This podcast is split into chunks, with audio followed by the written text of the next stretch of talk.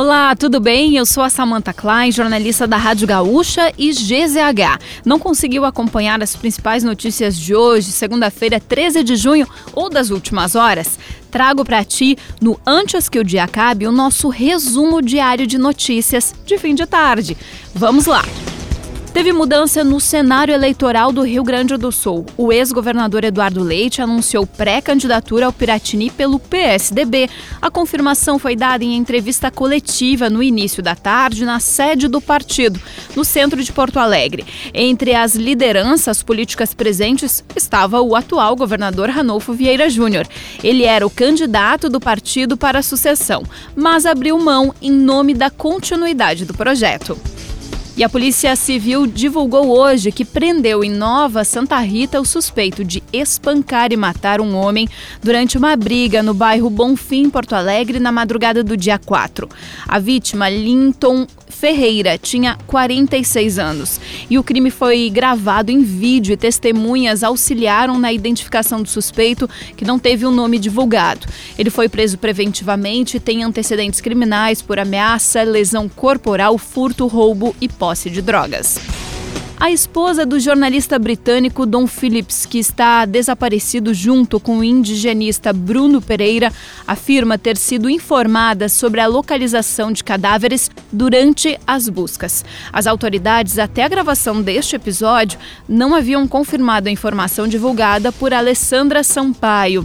A Polícia Federal diz ter encontrado material biológico no rio e encaminhado para a perícia. Eles estão desaparecidos há oito dias no extremo oeste do Amazonas. E a URGS teve o retorno das aulas 100% presenciais com atividades de recepção e até calouros fantasiados.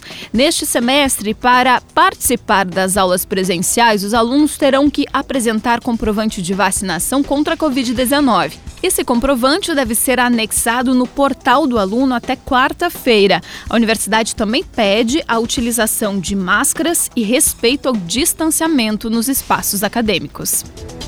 E prefeituras de cidades do litoral norte estão contabilizando os estragos causados por um ciclone extratropical que atuou na costa gaúcha durante o fim de semana.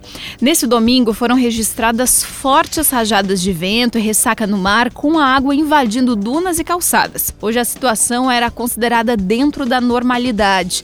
Os problemas mais significativos foram relatados em Tramandaí e Imbé, com danos em passarelas, no calçadão e também na Barra do Rio. Ainda falando sobre o tempo e para fechar o nosso resumo de notícias, antes que o dia acabe, tem a previsão para amanhã. O frio e o tempo firme são destaques no Rio Grande do Sul, como a gente já imaginava, né?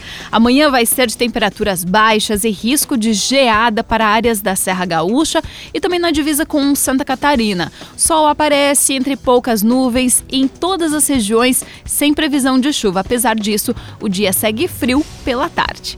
Se quiser saber mais sobre algum desses assuntos e muitos outros, além dos nossos colunistas, áudios, vídeos, é só acessar gzh.com.br ou aplicativo de GZH. Amanhã a gente volta com Antes que o Dia Acabe. Até lá!